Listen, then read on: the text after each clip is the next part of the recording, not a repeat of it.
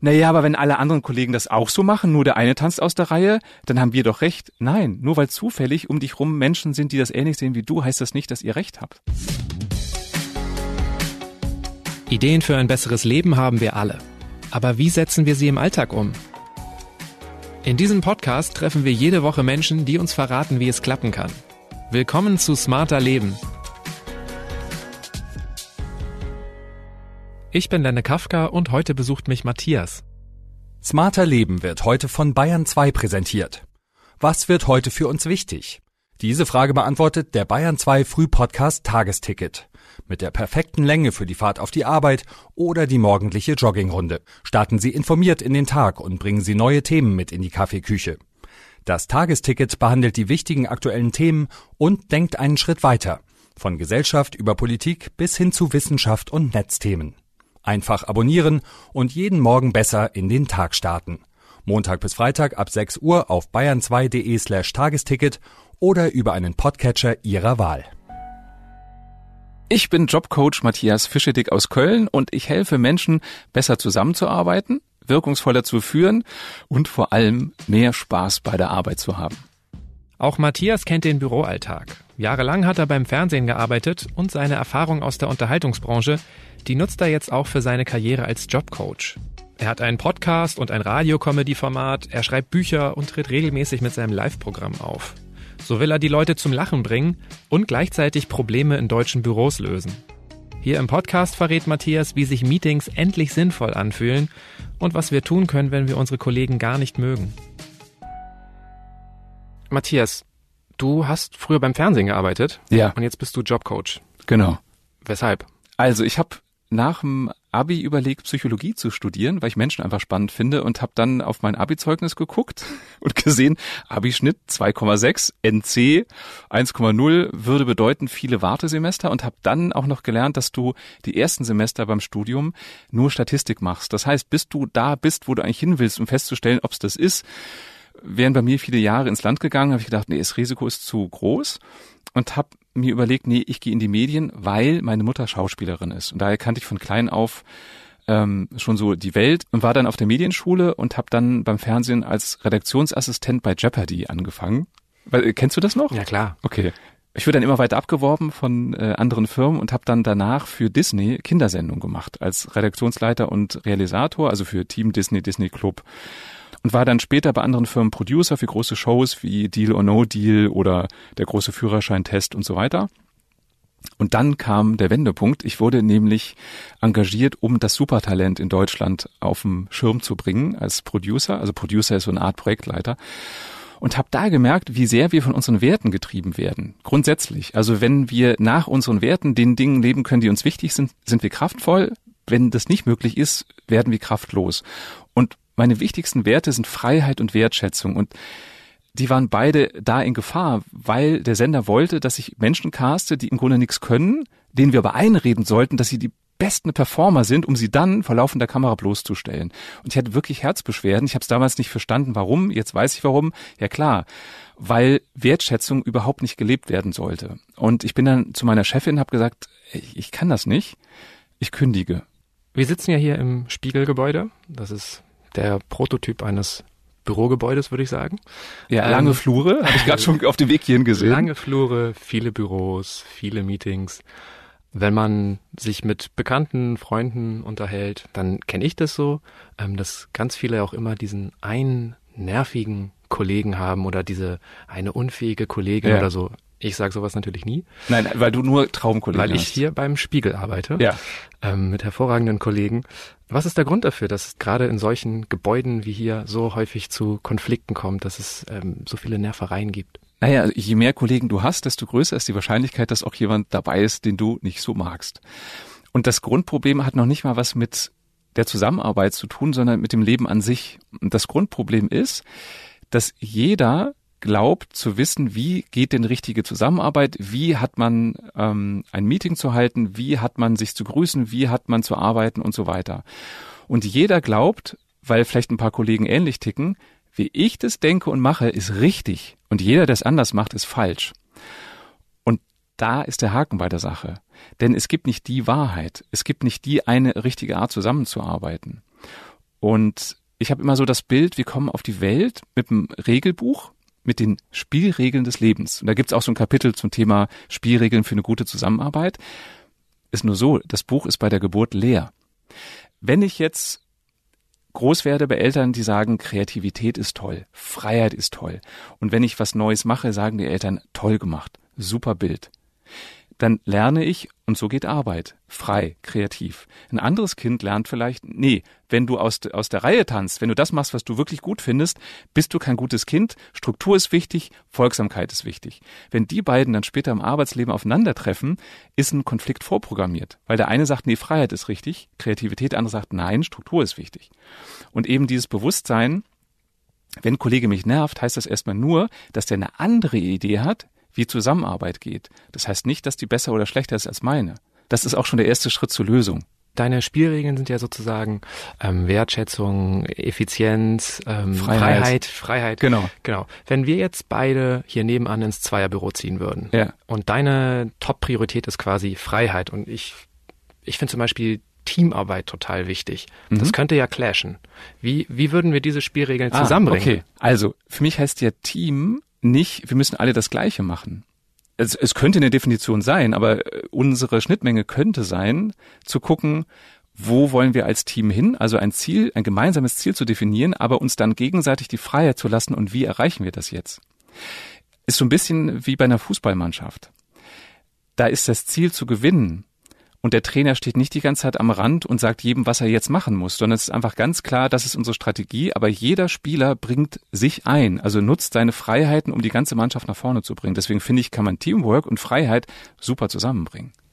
Haben nicht auch die eigenen Spielregeln und Werte oft was mit den eigenen Fähigkeiten zu tun? Also ist es nicht auch wahrscheinlich, wenn man sich ein gemeinsames Ziel setzt ja. und jeder seine Spielregeln so ein bisschen einbringt und man die offen kommuniziert, dass man quasi auch jeder seine Fähigkeiten einbringt?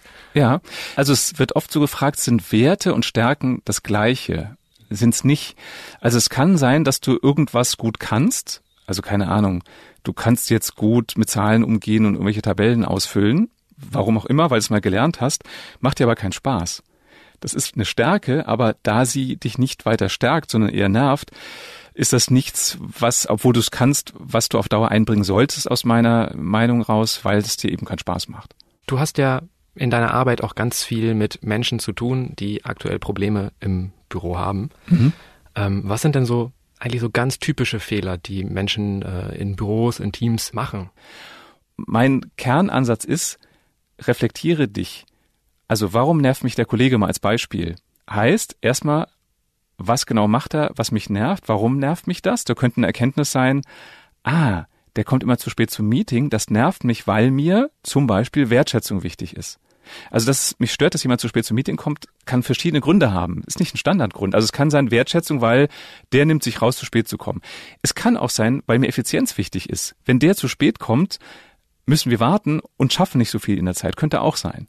Je klarer ich mir bin, welcher meiner Werte verletzt wurde, desto besser kann ich es mir selbst erklären. Also ich weiß es für mich und ich kann es auch besser kommunizieren. Und schon kann der andere mich besser verstehen. Also Reflexion, was erwarte ich? Genauso ein Interesse, ich will dich verstehen. Wenn ich dich nie frage, werde ich es nie verstehen. Und das ist oft so ein Problem wir setzen zu viel voraus. Also wir glauben zu wissen, der ist bestimmt zu spät, weil er mich nicht mag. Haben wir aber nie überprüft. Okay, also es gibt nicht den universellen äh, Lösungsansatz, Nein. aber man kann zwei Dinge schon eigentlich immer tun, die diffuse Wut konkret machen und sie mit den eigenen Werten abgleichen ja. und Verständnis für den anderen oder für dein Gegenüber entwickeln und, und ja. irgendwie nachfragen, ins Gespräch gehen. Das finde ich einen ganz wichtigen Punkt, was oft missverstanden wird. Verstehen heißt nicht Recht geben. Mhm. Also nur weil ich wissen will, auch ich ärgere mich vielleicht furchtbar, weil du zu spät gekommen bist. Das war ein gutes Recht, weil in meiner Welt, in meinem Regelbuch steht, alle müssen pünktlich da sein.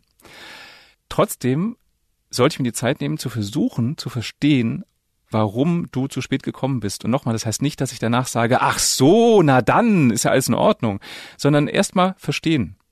Und das Interessante ist, wenn ich mich für dich interessiere, wenn ich dich verstehen will, sorgt das dafür, dass du auch eher dich für mich interessierst. Um gegenseitiges Verständnis geht es also. Wir sollen zuhören, fragen und miteinander sprechen. Ohne das geht's nicht. Denn zum Büroalltag von heute gehören vernetztes Arbeiten und flache Hierarchien häufig dazu. Aber worauf kommt es eigentlich an, wenn Führungskräfte und Angestellte enger zusammenrücken? Mit dem Thema Werte ähm, arbeite ich ganz oft mit Führungskräften, weil denen es gar nicht bewusst ist. Also viele Führungskräfte glauben, was mich motiviert, muss auch jeden anderen motivieren. Und sind dann überrascht, dass die Mitarbeiter keinen Spaß haben. Ich habe dann äh, sehr plakatives Beispiel aus einem Seminar. Ähm, da hatte eine Führungskraft so einen totalen Aha-Moment. Dem ist Weiterbildung total wichtig. Der war früher Veranstaltungstechniker, hat eine Disco gehabt, dann hat er, äh, ich glaube, BWL studiert und dann mit Mitte 30 berufsbegleitend nochmal Jura studiert. Also der liebt es zu lernen. Und hat eine Mitarbeiterin, wollte ihr was Gutes tun und hat ihr gesagt, liebe Mitarbeiterin, du darfst dir nächstes Jahr zwei Seminare aussuchen. Hat super geklappt, oder? Und war total erbost, dass sie auch ein Jahr später sich keine Seminare ausgesucht hat.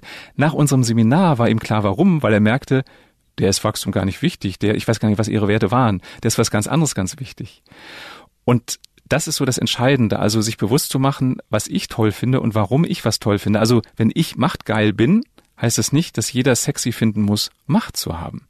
Und das andere bei den flachen Hierarchien ist, dass es oft daran mangelt, dass nicht klar ist, wer welche Verantwortung hat. Also erlebe ich oft, jeder möchte gerne mitbestimmen, aber wenn es schief geht, treten alle einen Schritt zurück, heben die Hände und sagen, ja, also ich habe ja nur, es war ja nur so eine Idee, äh, ich habe ja nicht die Verantwortung. Und eine flache Hierarchie funktioniert für mich, wenn klar ist, wer hat welche Verantwortung. Und da wird oft nicht, nicht drüber gesprochen, es wird oft vorausgesetzt. Ja, du hast doch das gestern gemacht, dann das ist doch deine Verantwortung. Nee, ich habe vielleicht gestern die Aufgabe übernommen, weil ich nett war. Flache Hierarchien brauchen also noch mehr Kommunikation eigentlich. Richtig, noch mehr Kommunikation. Wir setzen auch da wieder viel zu viel voraus. Also lieber sich einmal zu viel abstimmen, sind wir gerade gleich unterwegs, als zu viel vorauszusetzen und dann am Ende festzustellen, äh, oh, wir hatten unterschiedliche Erwartungen. Und das ist oft der Punkt. Erwartungen kannst du im Vorfeld klären oder im Konflikt. Eine Sache, bei der Bürokollegen in der Regel überhaupt keine Erwartung mehr haben, das sind Meetings. Jede Woche verbringen in Deutschland unzählige Angestellte große Teile ihrer Arbeitszeit in solchen Sitzungen. Meist wird schon vorab genörgelt, hinterher sowieso und währenddessen fehlt häufig ein echter Plan. Wie schafft man es, dass man sich selber als sinnvollen Teil eines Meetings wahrnimmt? Also für mich ist äh, vielleicht so exemplarisch äh, eine wichtige Frage am Anfang eines Meetings. Was ist eigentlich das Ziel unseres Meetings? Da werden jetzt einige denken, äh, naja, dafür gibt's ja die Agenda. Nee, nee.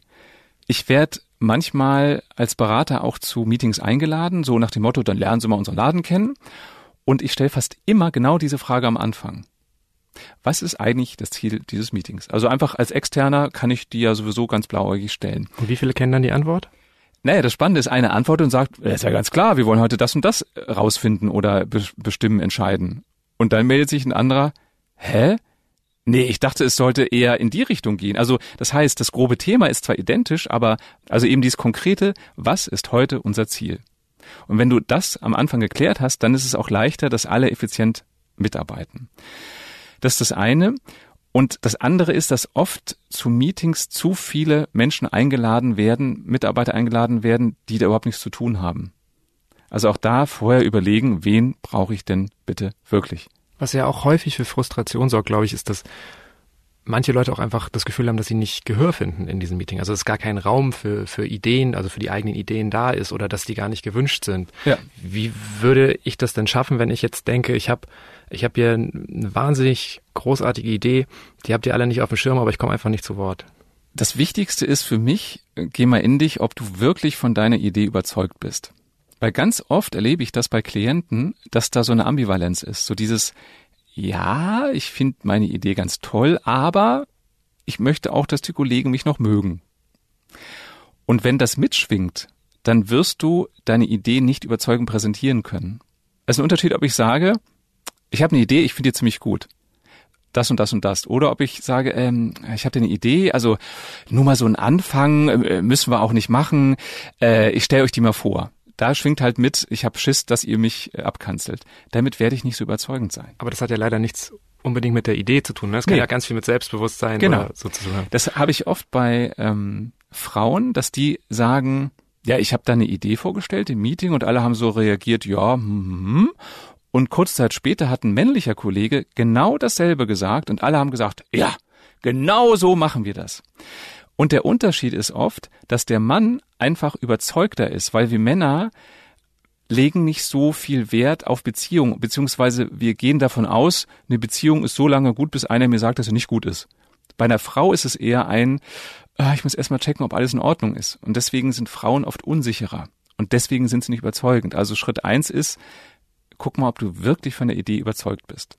Okay, das ist jetzt so aus deiner Erfahrung ähm, gesprochen, oder? Also weil du jetzt gerade ähm, es vermutlich auch Frauen gibt, die das durchaus überzeugend. Ja, ach so, ja, ja, ich sage nicht, dass alle Frauen so sind. Ich sage nur, dass äh, Klientinnen mit diesem Thema kommen. Das heißt ja nicht, dass, dass alle Frauen das Thema haben. Es gibt auch Männer, äh, die, die das Thema haben. Aber oft ist es wirklich ähm, geschlechtsspezifisch, wer von sich überzeugt ist und wer nicht. Da gibt es eine interessante Studie zu. Mm, und die hat rausgefunden, wenn was gut läuft, reagieren Männer eher so, dass sie sagen, ja, ich war ja auch beteiligt, war ja auch meine Idee oder ich habe da was beigesteuert. Frauen sagen eher, ja, so ein bisschen habe ich da ja auch was beigetragen. Wenn was schlecht läuft, sagt eher eine Frau, ja, stimmt, hätte ich drüber nachdenken müssen. Ja, war nicht so gut. Ein Mann sagt, naja, wenn der Müller nicht liefert, was soll ich denn da machen? Also es liegt auch so ein bisschen in der, in der Grundmentalität von Männern und Frauen, dass wir Männer eher von uns und unseren Ideen überzeugt sind und deswegen auch mehr überzeugen können und Frauen eher gucken, ist alles in Ordnung und deswegen nicht so mutig sind. Der zweite Schritt ist, bevor ich gegen eine Wand renne, würde ich doch eher im Meeting fragen, wenn ich das Gefühl habe, interessiert eh keine Sau, würde ich fragen, Leute, ich habe eine Idee, wollt ihr die hören? Also habt ihr wirklich Interesse auch eine andere Idee zu hören oder sagt ihr, nee, das, was wir gerade entschieden haben, ist unser Weg? Da können zwei Dinge passieren. Entweder sagen die, nö, wir wollen an unserem Ding festhalten, dann spare ich mir doch meinen Atem. Oder die sagen, ja, lass mal hören. Selbst wenn die das nur aus Höflichkeit sagen und denken, oh Gott, was soll denn da schon wieder kommen, haben sie sich verpflichtet. Ist ja ein Commitment. Die haben gerade laut und deutlich gesagt, ja, lass mal hören und dadurch werden die schon ganz anders zuhören. Aber jetzt auch nochmal andersrum gedacht. Es kann ja auch sein, dass ich ein ganz selbstbewusster Typ bin und einfach Angst habe, dass ich zu dominant rüberkomme oder auf andere zu kompromisslos zu wirken. Wie kann ich denn, wenn ich ganz überzeugt von meiner Idee bin und sie auch wirklich selbstsicher rüberbringen will, dafür sorgen, dass, dass ich nicht andere verprelle? Das kannst du dadurch erzielen, dass du von dir erzählst. Also ist ein Unterschied, ob ich sage, also Leute, ich weiß genau, wie wir es machen müssen, so und so und so und so, da gibt's keinen anderen Weg. Da habe ich nicht von mir erzählt. Da habe ich so getan, als wäre meine Idee die universell beste. Und das sorgt für Widerstand. Also immer, wenn wir so tun, als wäre etwas allgemeingültig und die einzige Wahrheit, dann sorgst du automatisch für Widerstand. Wenn du aber sagst, ich habe eine Idee, von der bin ich total überzeugt. Aus meiner Sicht sollten wir das so und so und so machen.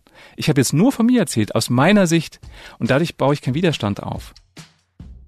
Manchmal geht es im Büro aber auch einfach unfair zu. Wenn sich Kollegen zum Beispiel nicht ausstehen können, dann kann das zu ernsten Problemen führen, bis hin zu gezieltem Mobbing. Das begegnet mir immer mal wieder und Mobbing finde ich ein sehr herausforderndes Thema, weil du es nicht bemessen kannst. Also wo fängt Mobbing an? Es ist also auch ein Stück weit in der eigenen Wahrnehmung. Ja, und ähm, die Gefahr ist, dass ich es manchmal erlebe, wenn Kollegen mal einen Spaß machen oder es wirklich vergessen haben, mir eine Info zu geben, kann ich, wenn ich empfindlich bin und den Kollegen eh nicht mag, das Gefühl haben, die mobben mich. In dem Moment, wo es ein Gefühl in mir ist, ist es ja auch in gewisser Weise eine Situation, die existent ja. ist. Wie kann ich mich denn aus diesem Gefühl befreien? Oder was wäre eine erste Möglichkeit, diesem Gefühl nicht so viel Raum zu geben oder das zu hinterfragen? Eben genau zu gucken, ist es Mobbing oder nicht. Und das mache ich, indem ich einen Schritt zurücktrete also eine Empfehlung könnte sein, ein Mobbing-Tagebuch zu führen. Also Mobbing ist, wenn du so definieren willst, wenn wiederkehrend Kollegen sich über mich lustig machen, wiederkehrend mich in der Arbeit behindern, indem sie mich nicht zu Meetings einladen, mir falsche Informationen geben, wenn das wiederkehrend ist. Aus zwei Gründen würde ich mir das aufschreiben in einem Mobbing-Tagebuch, um erstens für mich zu reflektieren, war das jetzt ab und zu mal, dass die es halt lustig fanden und ich fand es halt doof? Wenn ich aber feststelle, nee, das ist alles mit Prinzip, dann habe ich den Vorteil, dass ich durch dieses Mobbing-Tagebuch auch einen Beweis habe. Denn wenn ich zu meinem Chef gehe später und sage, ich werde gemobbt, ich möchte, dass Sie was unternehmen, um ihm klarzumachen, das ist keine Befindlichkeit, brauche ich Beweise. Und da ist dieses schriftliche ähm, Tagebuch ist super. Und wenn mich was stört, Also, ich nehme das Beispiel, Kollegen machen Witze über mich. Vor mir. Schnapp dir den, der Witze über dich macht, erstmal unter vier Augen. Der Grund ist, wenn du es unter vier Augen machst, dann ist die Wahrscheinlichkeit geringer, dass der sich verteidigt oder produzieren muss. Wenn du es vor der versammelten Belegschaft machst, dann wird der nicht so schnell sagen, ja stimmt, war doof, sondern wird immer noch versuchen, gut dazustehen. Also deswegen erster Schritt unter vier Augen. Jetzt kann es sein, dass der vermeintliche Mobber sagt, ja, war doch nur Spaß. Für dich ging es aber zu weit und deswegen würde ich dann ganz klar sagen, mag sein, dass du es als Spaß empfindest, für mich geht es zu weit, ich möchte dich ernsthaft eindringlich bitten, das zu unterlassen. Das ist der Schritt eins. Meistens reicht das schon. Wenn der weitermacht, würde ich das nächste Mal vor versammelter Mannschaft das sagen. In, sofort, wenn der wieder einen doofen Witz macht. Für beides braucht man aber auch eine gewisse Form von Mut, oder? Also das ist, stellt mir jetzt nicht leicht vor, wenn ich jetzt in der Situation wäre, dass ich ja. gemobbt werde, ähm, das vor versammelter Mannschaft zu sagen. Aber das ist der einzige Weg, für dich selber einzustehen. Also wenn du deiner Kollegin sagst, kannst du mit dem mal reden, er soll mit den Witzen aufhören, äh, dann macht sie sich ja noch mehr lustig über dich. Und ähm, ein Tipp ist, überleg dir vorher ganz in Ruhe, was genau stört dich wann genau wurde das gemacht? Und dann gehen Gedanken immer wieder durch, okay, wie werde ich das machen? Wo werde ich den ansprechen? Werden wir stehen oder sitzen? Vielleicht, was habe ich für Kleidung an? Weil es gibt ja manche Kleidung, da fühlen wir uns stärker, dann zieh doch das an, wo du dich stark fühlst. Genauso auch, wenn du unter vier Augen das geklärt hast, bereite dich vor. Geh davon aus, vielleicht wird er im Meeting wieder so einen doofen Witz machen und überleg dir vorher, okay, angenommen, der macht einen doofen Witz, was mache ich? Ein bisschen wie beim Vorstellungsgespräch, irgendwie, dass man sich vorbereitet. ja, kann sein, genau. Es gibt ja aber auch einfach zum Beispiel diesen Fall, dass Menschen merken, dass sie gar nicht miteinander auskommen können. Mhm. Also, dass man sich wirklich nicht riechen kann, dass das allein schon das Deo nervt oder weil, ja, weil meine Kollegin oder mein Kollege einfach gerne Knoblauch isst oder was weiß ich. Was kann man da machen? Also wenn einfach zwei Menschen in einem Büro sitzen und man mag sich privat nicht, aber man könnte sich vielleicht beruflich befruchten.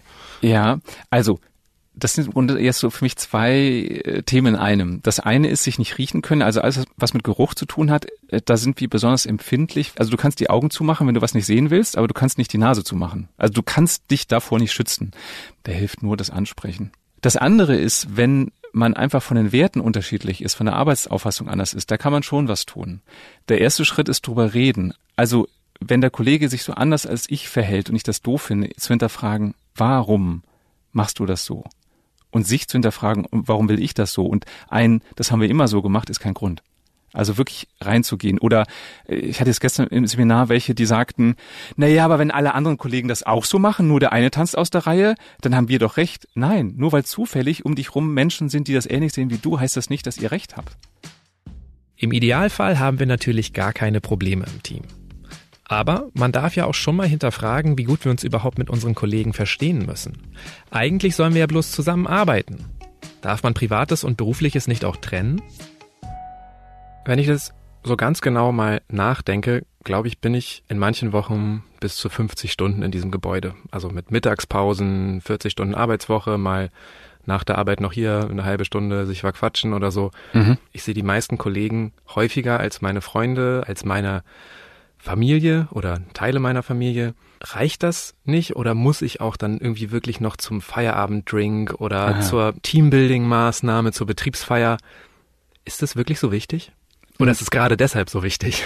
Es, es kommt drauf an. Also für mich gibt es ja keine allgemeingültige Antwort. Mir kommt gerade ein Unternehmen in den Sinn, für die ich viel Führungskräfteentwicklung mache. Die sind sehr schnell gewachsen und als sie noch kleiner waren, war es halt so, jeder kannte jeden, wir haben uns gegenseitig geholfen, dadurch war ein extremer Zusammenhalt. Also es war sogar so, dass die Mitarbeiter aus der Buchhaltung in der Versandabteilung abends noch geholfen haben, Kisten zu packen. So, es war also so ein total Verbundenheitsgefühl und daraus war entstanden ein wir machen auch regelmäßig Feiern und wir feiern uns und unsere Erfolge und so weiter.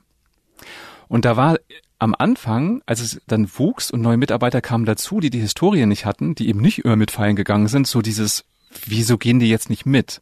Eine Botschaft von mir darin ist, es gibt immer eine Historie und wenn das für mich sinnvoll ist, mit zu feiern, ja, mach's doch bitte. Das Spannende ist, dass sogar die alten Hasen, als sie dann eine Familie gegründet haben, nicht mehr feiern gegangen sind, weil sie sagten, nee, Familie ist mir wichtiger. Also daran merkst du, dass Werte sich auch verschieben können. Und ich würde mir immer überlegen, sehe ich einen Wert darin zu feiern oder nicht? Also bei mir ist zum Beispiel so, ich trinke keinen Alkohol, weil er mir einfach nicht schmeckt. Und wenn Kollegen ein Besäufnis machen würden, wäre ich schon mal gar nicht dabei, weil es ist für mich kein spannender Abend, Leute neben mir zu haben, die immer betrunkener werden und über Sachen lachen, wo ich denke, äh, was soll das? Also ich würde es nicht ähm, verallgemeinern, du musst dahin. Eine Ausnahme, ich würde immer zur Weihnachtsfeier gehen. Zum einen, weil es eine Wertschätzung von der Firma mir gegenüber ist ähm, und zum anderen ist es eine gute Gelegenheit, die Kollegen mal ein bisschen anders kennenzulernen, den Chef vielleicht ein bisschen anders kennenzulernen. Also das würde ich auf jeden Fall machen. Aber wenn ich jetzt zum Beispiel die Person bin, die, genau, wie du jetzt zum Beispiel nicht so gern Alkohol trinkt oder vielleicht will ich auch einfach Privates und Berufliches trennen und ich merke, dass meine Kollegen aber durch diese, ja, durch diese Feiern, durch diese Unternehmung immer enger zusammenrücken und, und vielleicht auch fast so freundschaftliche Verhältnisse entwickeln. Hm? Besteht auch schon die Möglichkeit, dass ich mich irgendwie so langsam wie ein Außenseiter fühle, oder nicht? Du hast es gerade schön gesagt, du fühlst dich so. Und das ist immer unsere eigene Bewertung. Meine Empfehlung ist, check für dich ab, welcher Preis ist die wichtige? Also welchen Preis willst du bezahlen? Du könntest dich dazu zwingen, mitzugehen, weil du sagst, nee, ich will irgendwie mehr dazugehören und meine Idee ist, das geht nur, wenn ich mit feiern gehe und dann zahle ich halt den Preis, dass ich am Anfang oder generell keinen Bock hab. Oder sagst du, nee, mir ist viel wichtiger, mein Privatleben zu haben, meine Ruhe zu haben und dann ist halt der Preis, dass ich nicht alles weiß, was die Kollegen wissen. Wir haben jetzt über ziemlich viele unterschiedliche Themenbereiche gesprochen. Vielleicht mal so zum Abschluss, um das so ein bisschen zusammenzufassen. Was wäre vielleicht so der wichtigste Tipp, um künftig einfach besser mit den eigenen Kollegen auszukommen? Also Tipp eins ist dieses Bewusstsein, wir alle haben unterschiedliche Spielregeln und jeder hat seinen Grund, warum er seine Spielregeln hat. Das andere ist, du kannst keinen anderen Menschen ändern, außer dich selbst. Natürlich wäre es bequemer, wenn der Kollege, wenn du ihm das sagst, auf einmal alles so macht, wie du das so gerne hättest, wird nicht funktionieren. Du willst ja auch nicht auf Kommando das so machen, wie der Kollege das will. Aber du hast einen Einfluss auf dich selbst, wie du den Kollegen siehst. Du hast einen Einfluss darauf, ob du mit dem sprichst, mal guckst, ob ihr eine gemeinsame Lösung findet. Ich alleine bin für mein Glück verantwortlich, gibt mir eine Freiheit, aber auch eine Verantwortung. Noch mehr Tipps gibt Matthias Fischedick in seinem Buch Überleben unter Kollegen und in seinem Podcast Der Jobcoach. Die Links dazu findet ihr auch in den Shownotes zu dieser Episode.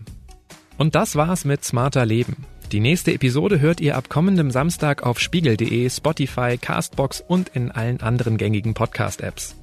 Wenn ihr Feedback oder auch Themenvorschläge für Smarter Leben habt, dann schreibt uns gerne eine Mail an smarterleben.spiegel.de. Und falls ihr uns auf iTunes hört, könnt ihr uns dort gerne eine Bewertung hinterlassen. So erfahren wir, was euch gefällt oder auch, was euch an smarter Leben stört. Ich bin Lenne Kafka und bei der Produktion dieses Podcasts werde ich unterstützt von Johannes Kückens, Wiebke Rasmussen, Sandra Sperber und Jasmin Yüksel. Unsere Musik kommt von Audioboutique. Und das war's wirklich. Tschüss!